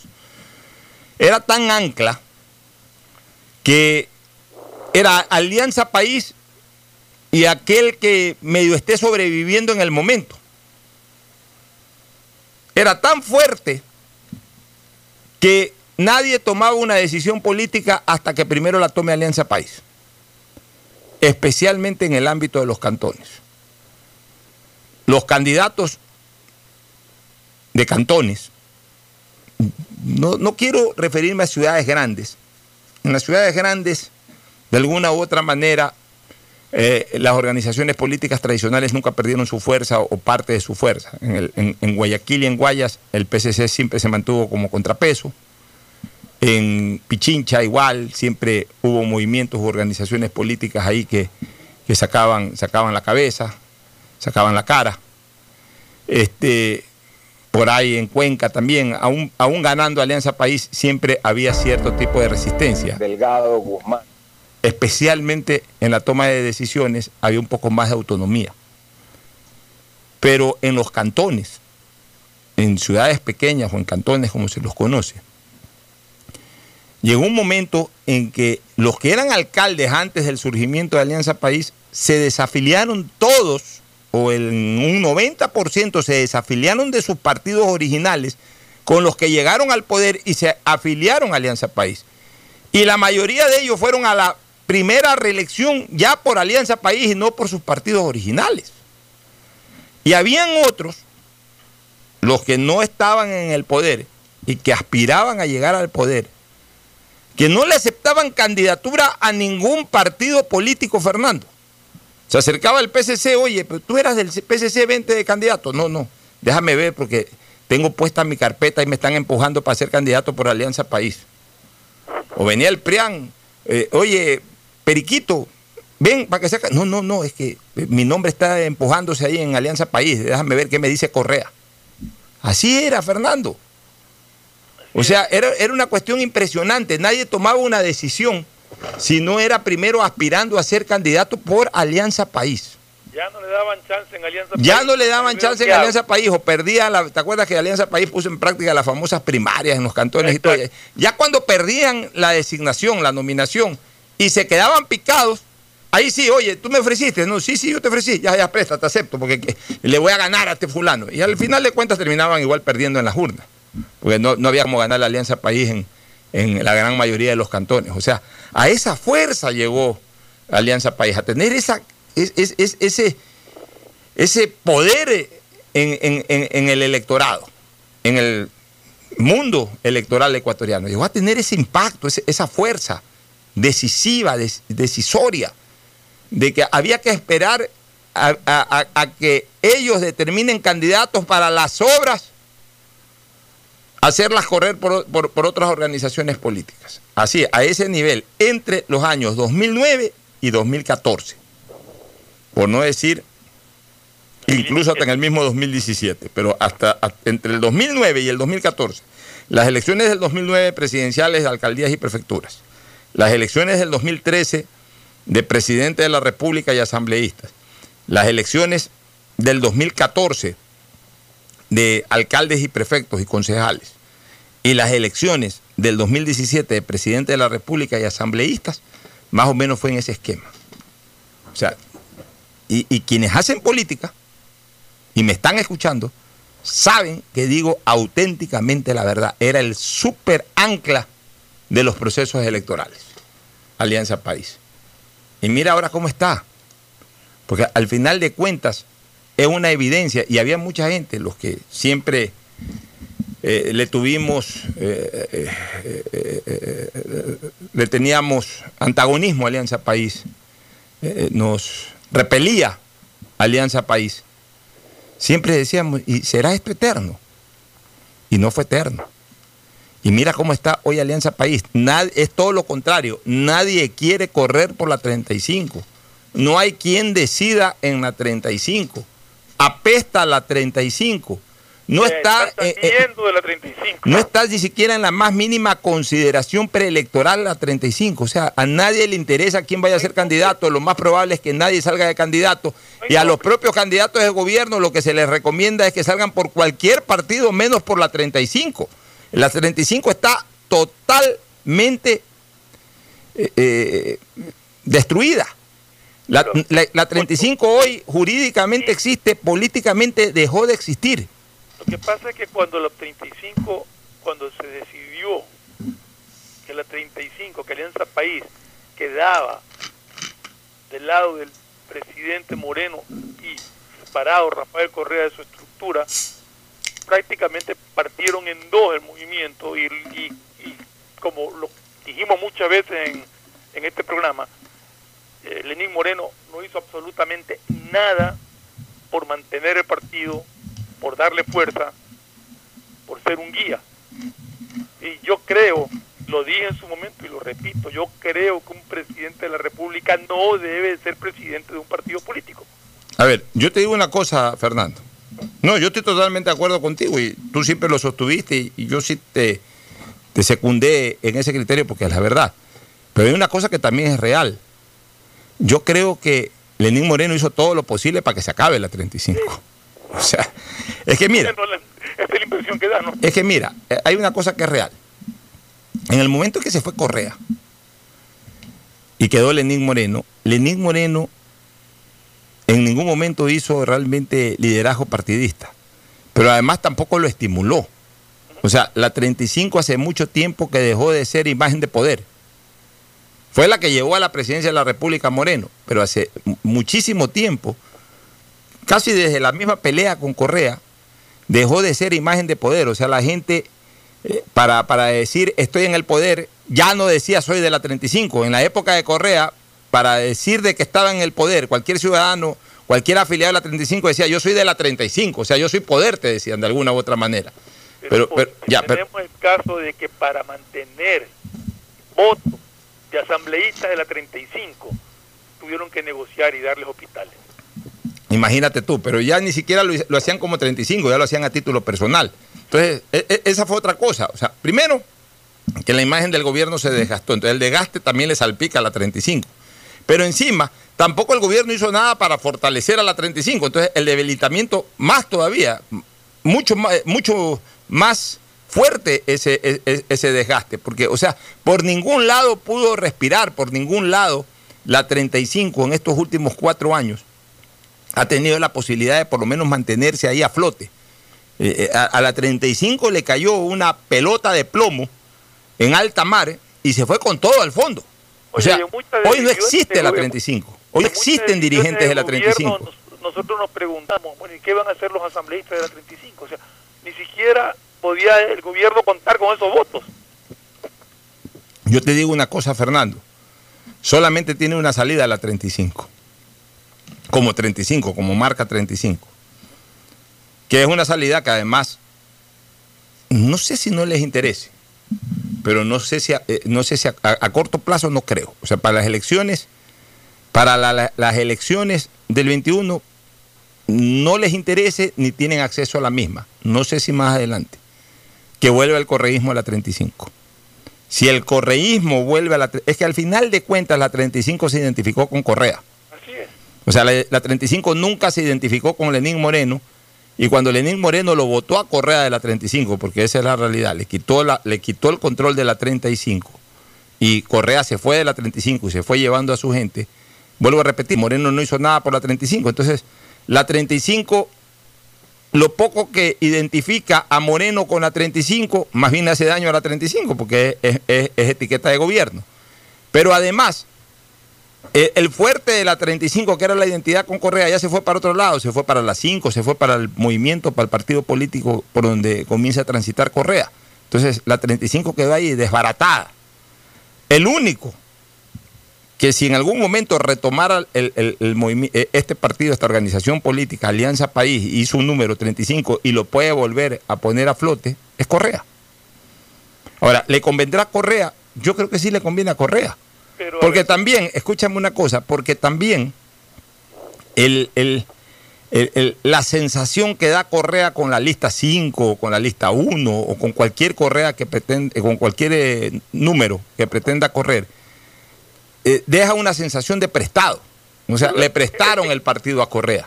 Pero, pero escúchame, aquí tenemos un problema con la 35. Un problema que para los anticorreístas, la 35 fue señal de corrupción durante el gobierno de Correa. Y ahora, para los correístas, la 35 es sinónimo de corrupción durante el gobierno de Moreno.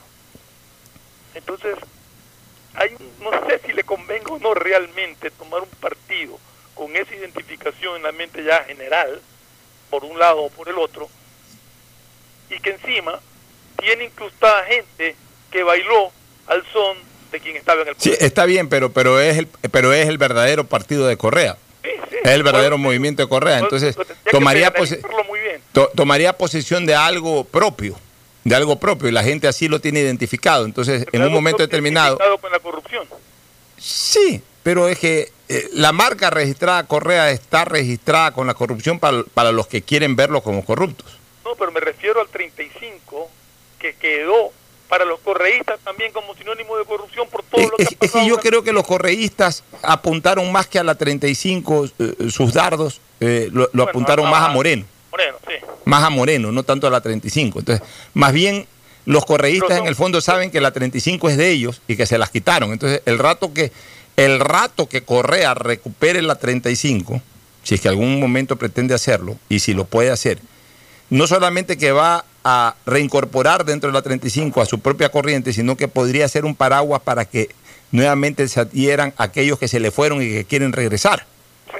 Eh, los que bailaron, los que bailan al son del gobierno de turno. Ya, por eso te digo, o sea, el único que verdaderamente pudiera recuperar a la 35 es Correa, pero como Correa no creo que tenga en mente eso, porque además no tiene el control político de la 35. A ver, no tiene el control político del membrete. Hablemos, la 35 casi ha quedado reducido a un membrete.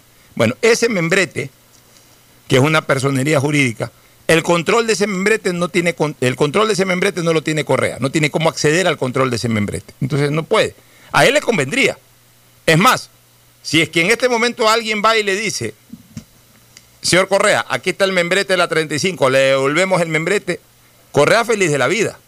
Pega un grito ahí en Twitter de que ha recuperado el control de la 35 y, y mete a toda su gente ahí y se va a sentir en un espacio político electoral mucho más natural. Claro, porque es propio. con ellos. Porque es propio, porque su gente, ah, la 35, volvió a correr a la 35, tienen el número en la mente.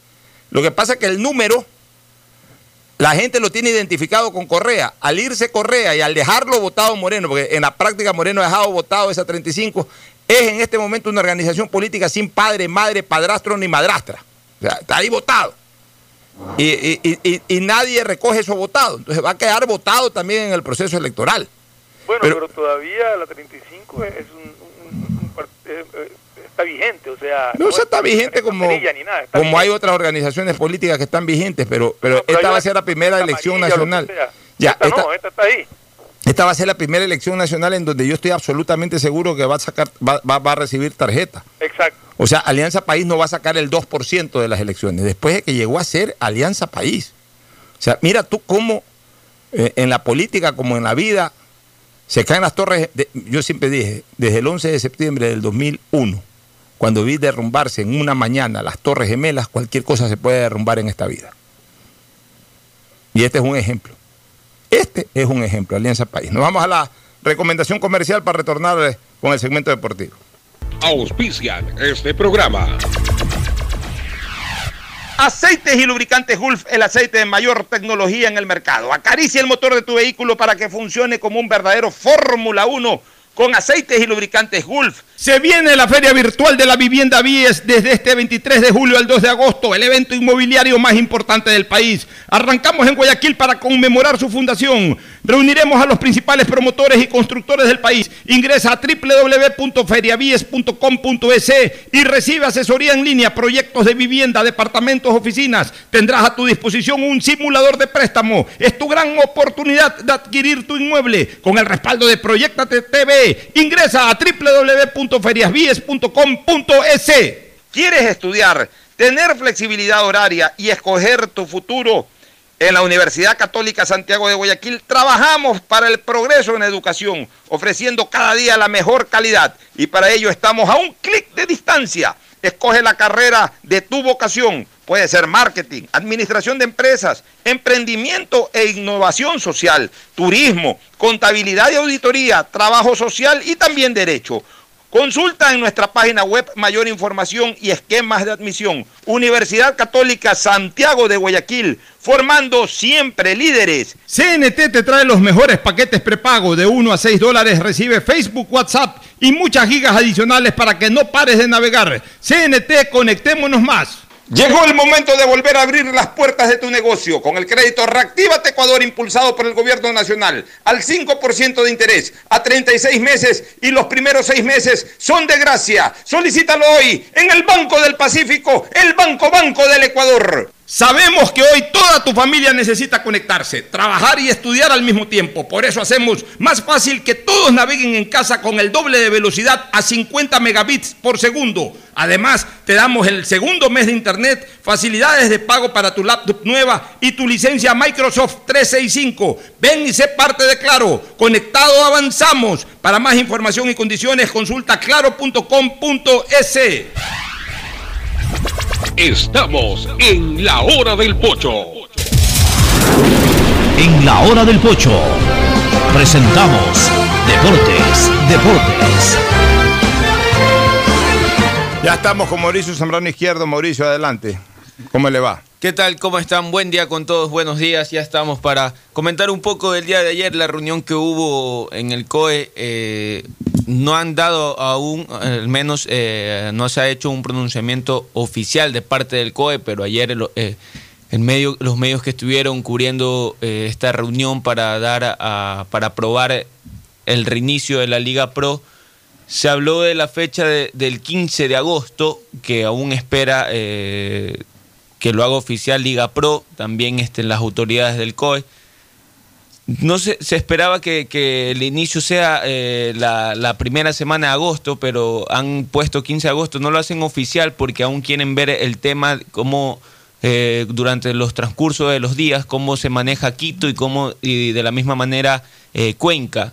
Y en caso de que no se dé, ya están viendo la opción, como aquí siempre lo habíamos hablado, de que se cambie de sede los equipos de la capital, los, los equipos, por ejemplo, el Deportivo Cuenca. Ya, pero a ver, algunas cosas. Primero, como cosa positiva, lo más relevante, aprobaron el, protocolo, sí.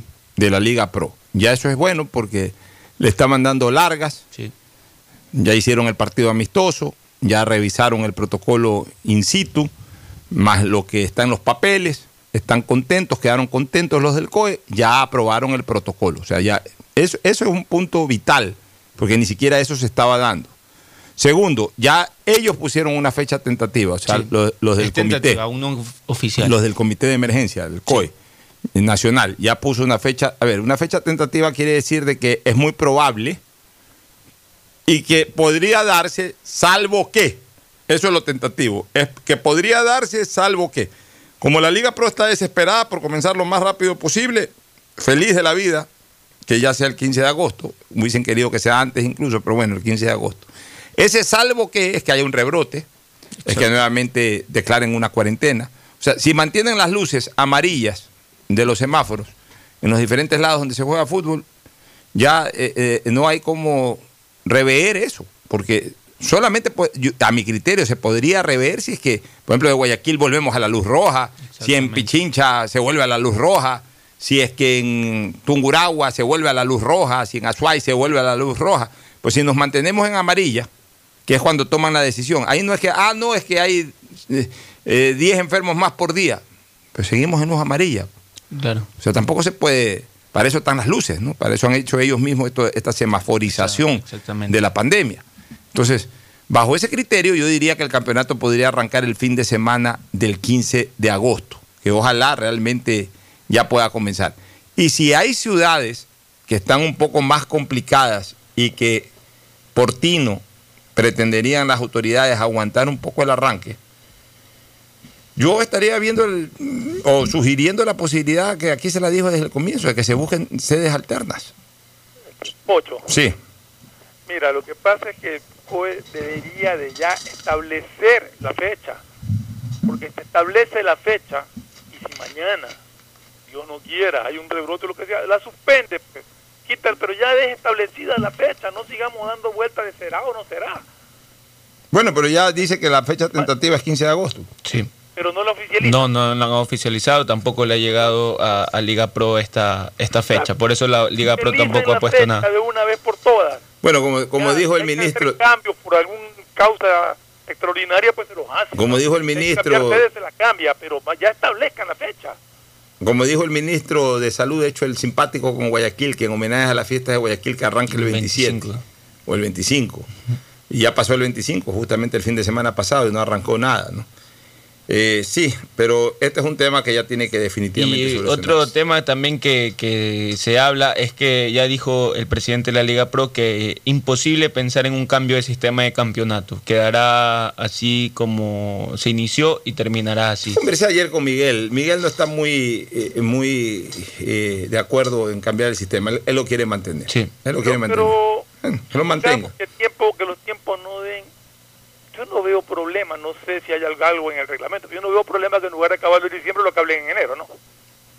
Sí, o- o- no. lo que me decía Miguel Ángel es que acelerarían un poco como en Europa, jugarían eh, por lo menos muchas semanas se jugarían eh, prácticamente todos los días. Todos los miércoles. Eh, no, eh, todos los días.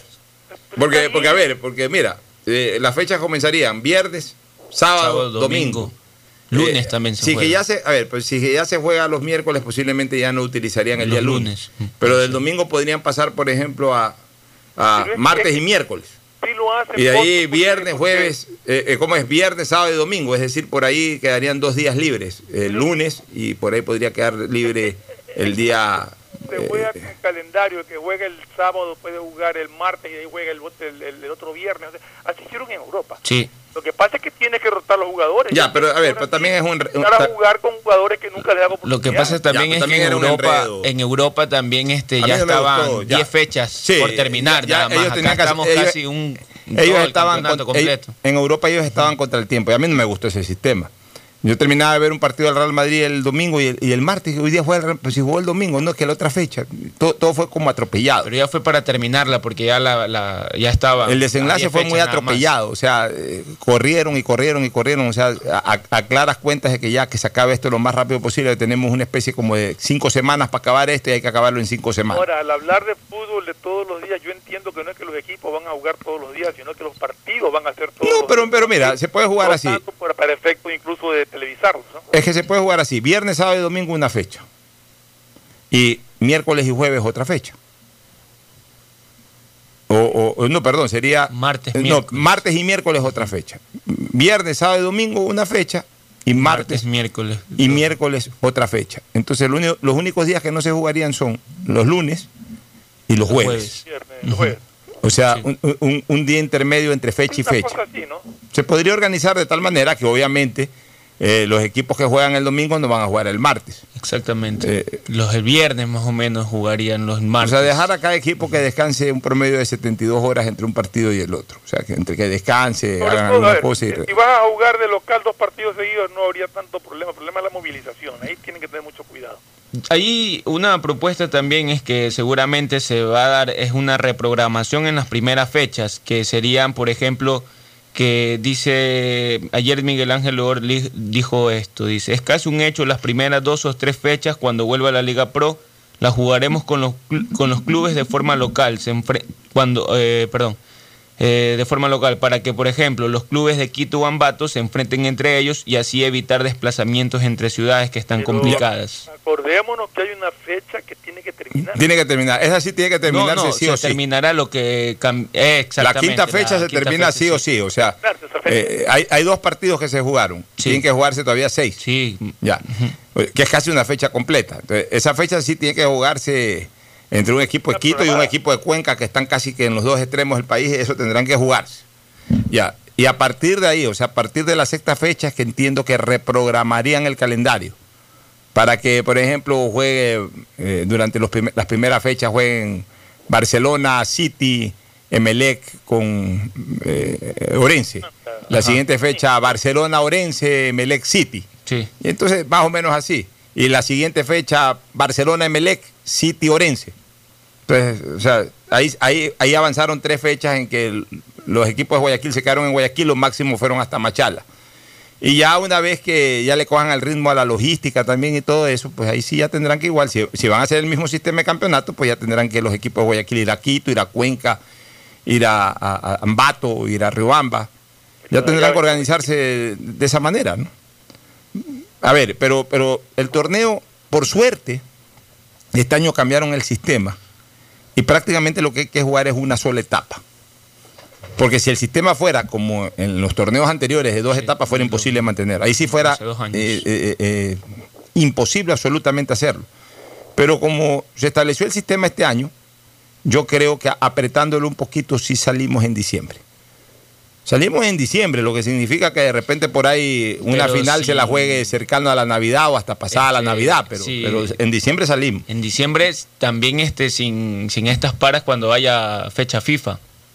Yo creo es que, ahí- Lora ha dicho algo que es importante, que este año, aunque haya fecha FIFA y aunque haya eliminatorias, el campeonato no se para, o el torneo no se para, y cos- cosa que me parece correcta, porque además buena parte de los jugadores que juegan en la selección son jugadores de otros lados, o sea, de otros son ecuatorianos porque juegan en, el exterior.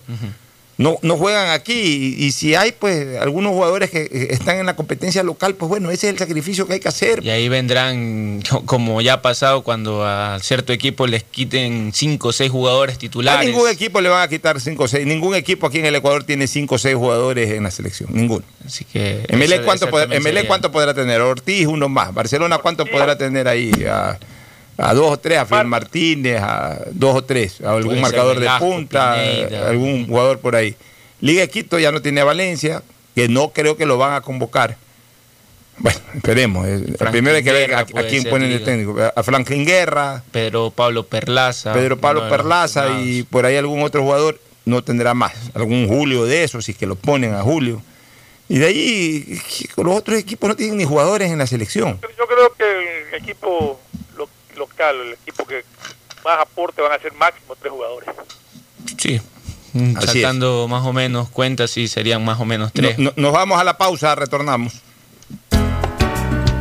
El siguiente es un espacio publicitario apto para todo público. ¿Qué más, mis brosters? Somos Giga y Minuto. Habla bien, esos manes de CNT saben. Pero de Leif. Y con sus paquetes prepago de 1 a 6 dólares, recibes 2 gigas en redes sociales. Y muchos megas adicionales para navegar. Sí cachaste, ¿no? Pero more than you. CNT, conectémonos más. Más información en www.cnt.com.es. En Claro, sabemos que necesitas un celular nuevo para estudiar, trabajar y compartir. Por ti bajamos nuestros precios para que te sea más fácil comprarlo. Págalo ahora y llévate tu nuevo Huawei P30 Lite, Huawei Nova 5T o un Huawei J9 Prime. Y te apoyamos en el envío a domicilio gratis. Conectados, avanzamos. Si quieres estudiar, tener flexibilidad horaria y escoger tu futuro, en la Universidad Católica Santiago de Guayaquil trabajamos por el progreso en la educación, ofreciendo cada día la mejor calidad. Estamos a un clic de distancia. Contamos con las carreras de marketing, administración de empresa, emprendimiento e innovación social, turismo, contabilidad y auditoría, trabajo social y derecho. Sistema de Educación a Distancia de la Universidad Católica Santiago de Guayaquil, formando líderes siempre. Tu casa nueva ya es una realidad. Proyectate con la nueva plataforma de negocios inmobiliarios y encuéntrala en la primera edición virtual de la Feria de la Vivienda BIES 2020. Desde este 23 de julio al 2 de agosto, ingresa a www.feriabies.com.es donde encontrarás asesorías en línea, proyectos de vivienda, departamentos, oficinas, simulador de préstamo y acceso al portal inmobiliario en el que podrás elegir tu vivienda ideal. Tu oportunidad de tener casa propia es ahora. Con el respaldo de Proyectate TV, ingresa a www.feriabies.com.es. Algo cambió y se siente.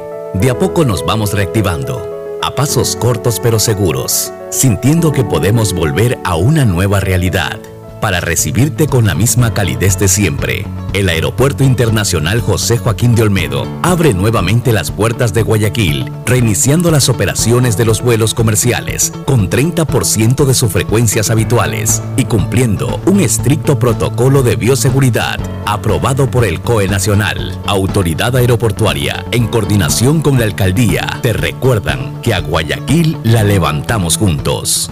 Hola profesores, si sabían que CNT tiene los juegos más pepa de la web, hablen bien. Recargando este 6 latas, recibe sin costo una suscripción a CNT Gamers, el portal con los juegos más top para que no pares de divertirte. CNT, conectémonos más. Más información en www.cnt.com. Casa nueva ya es una realidad.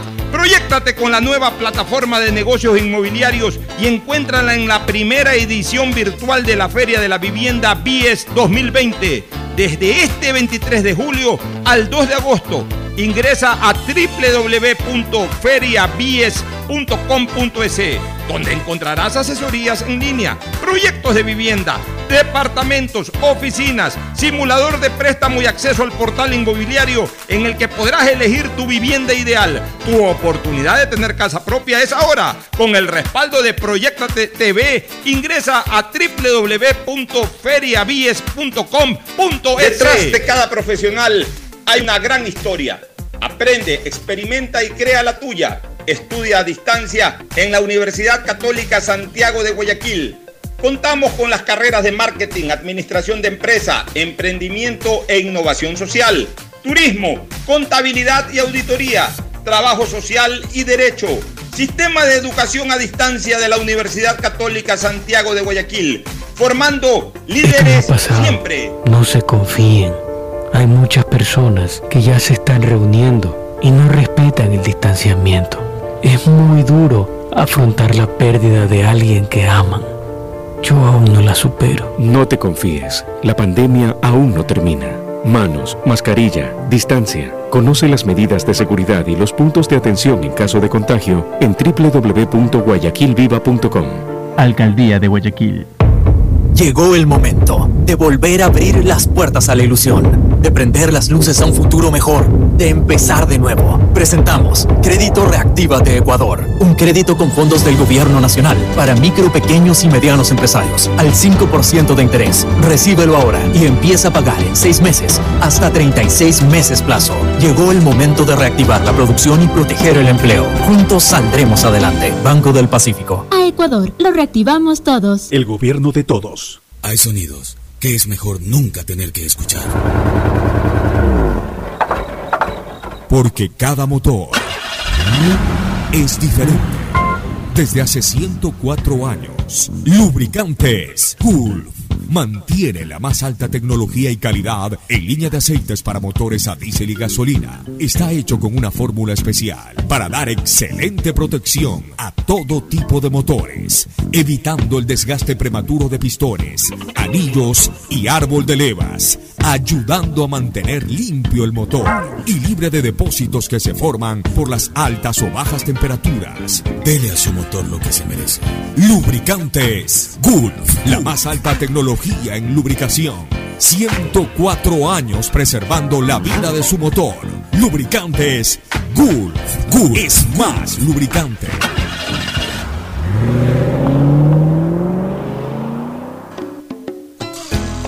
Fin del espacio publicitario. Usted está escuchando un programa de opinión, categoría O, apto para todo público. Bueno, retornamos. Vamos con más novedades en el deporte, Sí. en el fútbol. Ayer se Oye, a Carapaz a propósito, Carapaz quedó en Correcto. segundo puesto a 10 segundos de distancia el que ganó la... No, no, la- quedó segundo, Pocho, quedó Cayó- a 10 ajá. segundos. ¿ah? No, no, Quedó decimocuarto. catorceavo. Ajá, catorceavo. Ah, cuarto. Pero a 10 segundos de distancia A del 10 puntero. segundos del ganador. exactamente. Sí, sí, Ah, entonces no es tan buena la participación hoy. Yo pensé que había quedado segundo. Pero tengo entendido que el jueves eh, mm, este parece que viene ya montañas, que ahí Sí, lo que pasa es que seguramente también tuvieron problemas con el equipo, parece que... que no lo están transmitiendo, ¿verdad? Porque yo creo que No, lo no lo busqué, ajá, yo lo estuve buscando en E que ESPN. buscar en los E ESPN, no sé a qué hora Sí, es. sí, yo también lo estaba buscando, pero no me salió ni en la programación, vi la vuelta a Burgos. Como para- decía yo esta mañana en el paso, los damnificados del deporte. Uno de ellos es Carapaz, porque Carapaz venía embalado Claro el año sí. anterior. Este año, este, este era su año, ¿no? Él ya iba a buscar Tour de Francia, tenía. o Vuelta a España, alguna, o, ratifi- o ratificar nuevamente el Giro de Italia. Y no pudo hacer nada, está ahora en Burgos, ahí vamos a ver qué, qué competencia de repente puede haber. Pero a ver, Bueno, pero esto de Burgos es como, como calentamiento. Exactamente para lo que se viene más Sí, adelante. pero cuidado que, cuidado que en Europa se maneja mucho también con los estados del clima. Eh, generalmente estas pruebas ciclísticas son entre mayo y, y agosto, porque el clima lo permite, es, un rico- es la primavera. Es la- eh, ya ahora en agosto, septiembre, octubre son unos calores infernales, entonces hacer este tipo de pruebas generan una deshidratación terrible. Y después ya viene el frío eh, terrorífico también que hay por allá, entonces este eh, por eso es que ellos ellos ellos en las vueltas estas las hacen entre entre mayo y e inicios de agosto eh, eh, ju- mayo junio julio básicamente que son eh, eh, es el clima primaveral en Europa perfecto para este tipo de competencias yo no sé si después de Burgos haya Tour de Francia yo no creo Sí, que este sí, año sí creo que va a sí haber va a haber. No. Estaba confirmado. Sí, sí, Bueno. está confirmado, sí va a haber. y, lo- y los otros damnificados son los tenistas. O sea, Nadal y Djokovic este año la- lo tenían ya en la mira telescópica a, a- a- a Federer, ya para bajarse. Y, y se salvó Federer porque prácticamente no ha habido torneos, solamente el de Australia, que le permitió avanzar un gran slam más a Djokovic. Pero el más Eh, perjudicado con, con- con esta para hablar de los tenistas es Federer. e- ese es el Federer es el beneficiado. más perjudicado porque todavía con el po- poco hilo, hilo que le queda en el carrete podía aspirar algo. No, yo creo que ya Federer, ya, él, él es consciente que ya ahorita ya no gana nada. Incluso este este año ya quedó fuera de participaciones por porque se operó. Así es, más bien de- de- decidió operarse. Pero Nadal, por que- lugar de partido de exhibición le dio el coronavirus. Na- Nadal esperaba el Roland Garros, que se va a dar en octubre. A ver, en septiembre creo que se va, No, en octubre se va a dar el Roland Garros. Si se da el Roland Garros, por ahí llega a su título 20 y lo alcanza. Pero eso era lo que quería Nadal este año, alcanzarlo por lo menos. Y, y, y Djokovic ya está a dos títulos menos. O sea, este año también podía de repente ganando un US Open, ganando Wimbledon, por ejemplo, ya podía darle, ya podía darle alcance también a, Realmente está a tres títulos, eh, creo que a, a dos o a tres títulos, ya no recuerdo si no le tiene 17 o 18 títulos, pero en todo caso, Nadal tiene 19. Nadal tiene 19, por eso con Roland Garros y que lo ganaba llegaba a los 20 de Federer. Federer se mantiene todavía líder histórico de los Grand Slam porque no ha habido sino solamente uno. O sea, Pero este año, este año lo ha Federer- ayudado a Federer. ese Federer tema. habló que él de verdad aún se siente en condiciones de jugar y que él sabe que en el momento que ya que ya no responda, él solito dará un paso al costado. Puede jugar, pero él sabe que ya no tiene la misma potencia ni, ni la misma cla- eh, claridad de antes para, para dominar los torneos. Él, él sabe que es así. ¿En el fútbol alguna otra novedad? Sí, en Barcelona ayer se dio a conocer el fallo desfavorable del TAS por el caso de Sebastián Pérez. Y encima tiene que pagar 150 mil dólares. Exactamente, tiene que pagar 150 mil dólares por los gastos que... Bueno, eh, abogado eh, eso es lo que sí ha quedado en evidencia, es de que Barcelona ha tenido un pésimo equipo de abogados. para estos temas. O sea, el año pasado, cuando se produjo lo que se produjo, eso es fácil. Usted sabe cuándo puede ganar un caso o cuando no puede ganar un caso. O sea, a veces, ah, porque para que no se nos venga la crítica encima. Es que yo creo que lo hicieron más bien por pero, eso. Pero eso cuesta 150 mil dólares. Pues bueno, ya le costó ahora a la institución, ya ni siquiera a ellos directamente, sino a la institución. Ahí, si ellos tenían responsabilidad y sabían que la situación no iba a cambiar, ya quédate frío. Es que no iba a cambiar. Ya, entonces quédate frío. pues. A ver, no iba a cambiar en cuanto al resultado. Exactamente. No iba a cambiar en cuanto al resultado, en cuanto al desarrollo del evento, pero de repente por ahí sí sí tenían la razón, el TAS le terminaba dando la razón y podían por lo menos cobrar indemnización. Pero para eso tenían que estar absolutamente seguros que, que que la reglamentación los amparaba. Pero si ni siquiera. 20 millones de Ya, dólares. pero, pero si la reglamentación no los amparaba, si ellos se da- si ellos, porque el abogado, uno como abogado sabe, bueno, me voy a meter en esto que si hay absolutas posibilidades de ganar, porque la razón te asiste, o si hay posibilidades porque la interpretación te puede permitir ganar, eh, la interpretación apunta más para esto que para lo otro, ahí podemos ganar. Pero cuando tú estás absolutamente seguro como abogado que el caso lo vas a perder, tú se lo dices al cliente, "Mira, este caso lo vamos a perder. Aquí no hay nada que hacer. Este, eh, negociemos para una salida honrosa, o si que quieres presentar algo como, como cortina, esto nos va a costar al final de cuentas esto de acá. Entonces ahí ya, ya, ya, ya el, el dueño del circo es el que toma la decisión. pues. A la final de Barcelona contrató dos jugadores que no son baratos y encima le cae esto. Y encima le cae esto, así es. Vamos a recomendación comercial ya para retornar al cierre. Auspician este programa. Aceites y lubricantes Gulf, el aceite de mayor tecnología en el mercado. Acaricia el motor de tu vehículo para que funcione como un verdadero Fórmula 1 con aceites y lubricantes Gulf. Se viene la Feria Virtual de la Vivienda Vies desde este 23 de julio al 2 de agosto, el evento inmobiliario más importante del país. Arrancamos en Guayaquil para conmemorar su fundación. Reuniremos a los principales promotores y constructores del país. Ingresa a www.feriavies.com.es y recibe asesoría en línea, proyectos de vivienda, departamentos, oficinas. Tendrás a tu disposición un simulador de préstamo. Es tu gran oportunidad de adquirir tu inmueble con el respaldo de Proyectate TV. Ingresa a www.feriasvies.com.es. ¿Quieres estudiar, tener flexibilidad horaria y escoger tu futuro? En la Universidad Católica Santiago de Guayaquil trabajamos para el progreso en la educación, ofreciendo cada día la mejor calidad y para ello estamos a un clic de distancia. Escoge la carrera de tu vocación. Puede ser marketing, administración de empresas, emprendimiento e innovación social, turismo, contabilidad y auditoría, trabajo social y también derecho.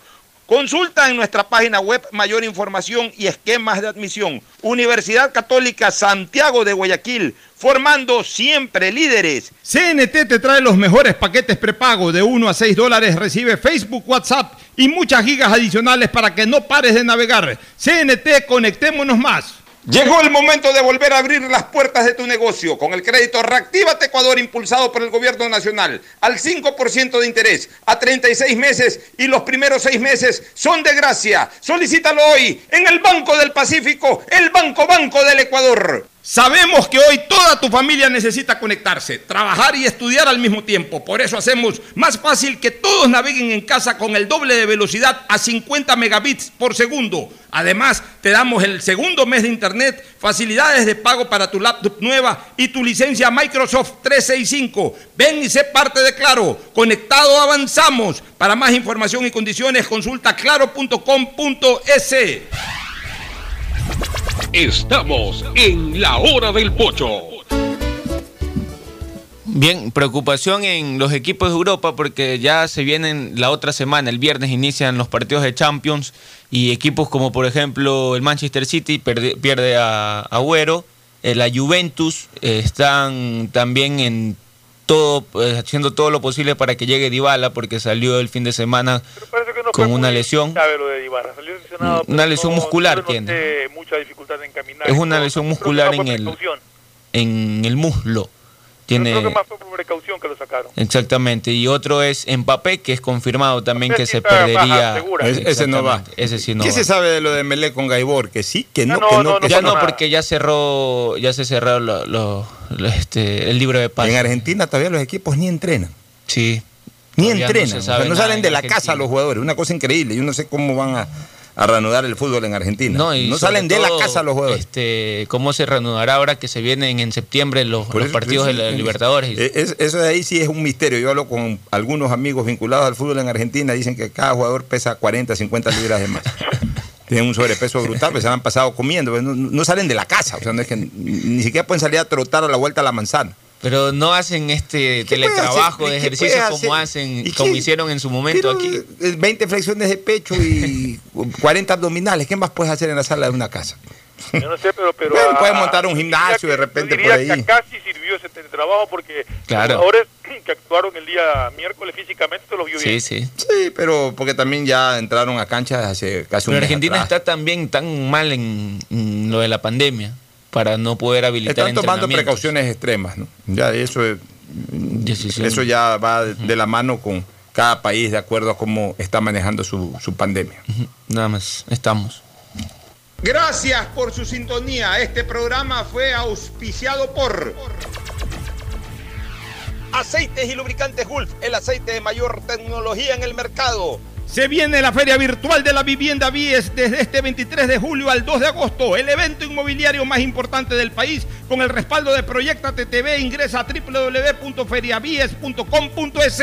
Navega desde ahora por internet con más facilidad. Claro te da el doble de velocidad a 50 megabits por segundo. Ven y sé parte de Claro. Conectado avanzamos. Universidad Católica Santiago de Guayaquil y su plan de educación a distancia formando siempre líderes. Banco del Pacífico, el Banco Banco, con su línea de crédito Reactívate Ecuador al 5% de interés a tres años y con los primeros seis meses de gracia. CNT y los mejores paquetes prepago, tu chip con más de 3 gigas para navegar y minutos a todas las operadoras. Recibe además Facebook y WhatsApp. Cámbiate a CNT, conectémonos más.